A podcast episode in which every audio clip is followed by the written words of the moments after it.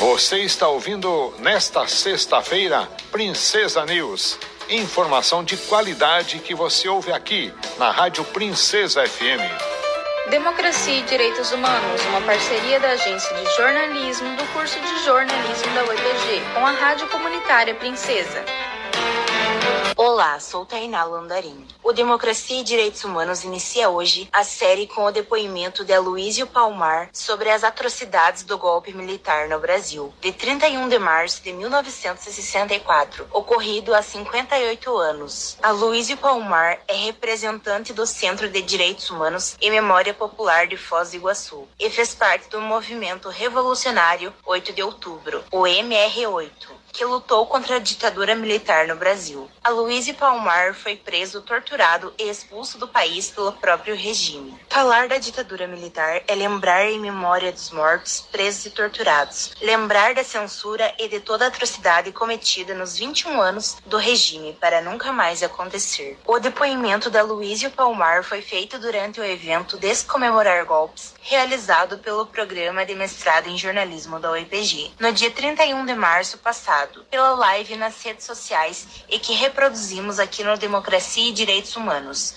Acompanhe. Falar das violências e agressões às lutas coletivas hoje, para falar, é preciso fazer essa visita ao passado, fazer um, uma, uma geral nesse passado de bestialidade do, do nosso país. Porque essa, essa bestialidade do passado é reportada para a bestialidade do presente. O Brasil tem uma história repleta de violências e agressões contra as lutas coletivas, e na medida que a memória nacional não traz isso para o nosso presente, cada vez é maior essa violência contra as lutas coletivas no Brasil. A desumanização é, é muito forte e eu vejo que as classes dominantes sempre, em todos os momentos, elas foram bastante violentas no tratamento às lutas coletivas no Brasil. Sempre houve uma, uma, uma ofensiva furiosa contra os mais fracos. Os mais fracos sempre sofreram nas mãos dos mais fortes, que é o poder hegemônico, é o poder do Estado. O Estado brasileiro, desde a sua formação, foi muito violento, muito furioso no tratamento das lutas coletivas. Sempre foi assim. Aloysio Palmar rememora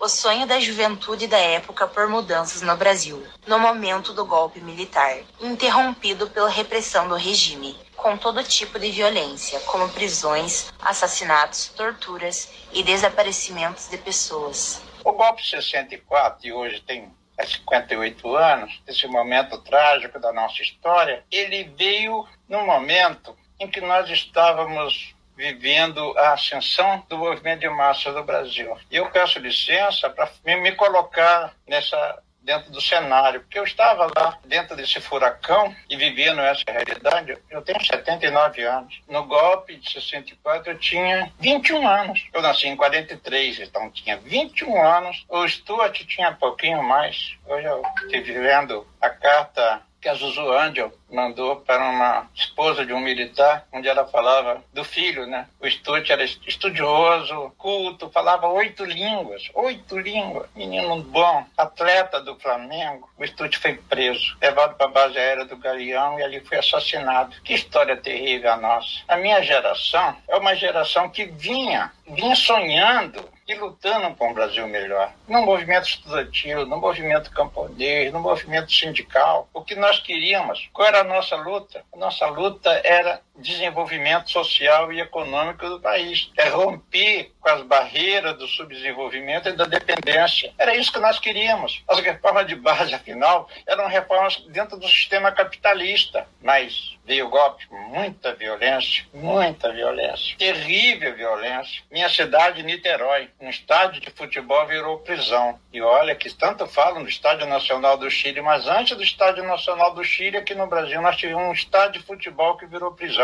É o Estádio Caio Martins, em Niterói, onde foram levados os sindicalistas, militares, parlamentares ficaram presos no estádio Caio Martins em Niterói. A violência levou com, com, que muitos companheiros nossos ficassem nos navios, presos em navios ancorados na Baía de Guanabara, mesmo em outros portos do país, porque as prisões estavam cheias e levaram para os, os navios. O resumo o saldo de tudo isso, e é preciso falar, e como eu disse, o passado está sempre batendo na nossa porta. E é preciso falar, principalmente no 58 anos do golpe militar, que deixou 20 mil torturados. 20 mil brasileiros passaram pelas salas de tortura, pelo pau de arara, choque elétrico, afogamento, cadeira do dragão, todo tipo de, de assassinatos e mortes. Você acabou de ouvir parte do depoimento de Aloysio Ferreira Palmar, representante do Centro de Direitos Humanos e Memória Popular de Foz do Iguaçu, nas atividades do evento Descomemorar Golpes, realizado pelo Programa de Mestrado em Jornalismo da UEPG, no dia 31 de março passado,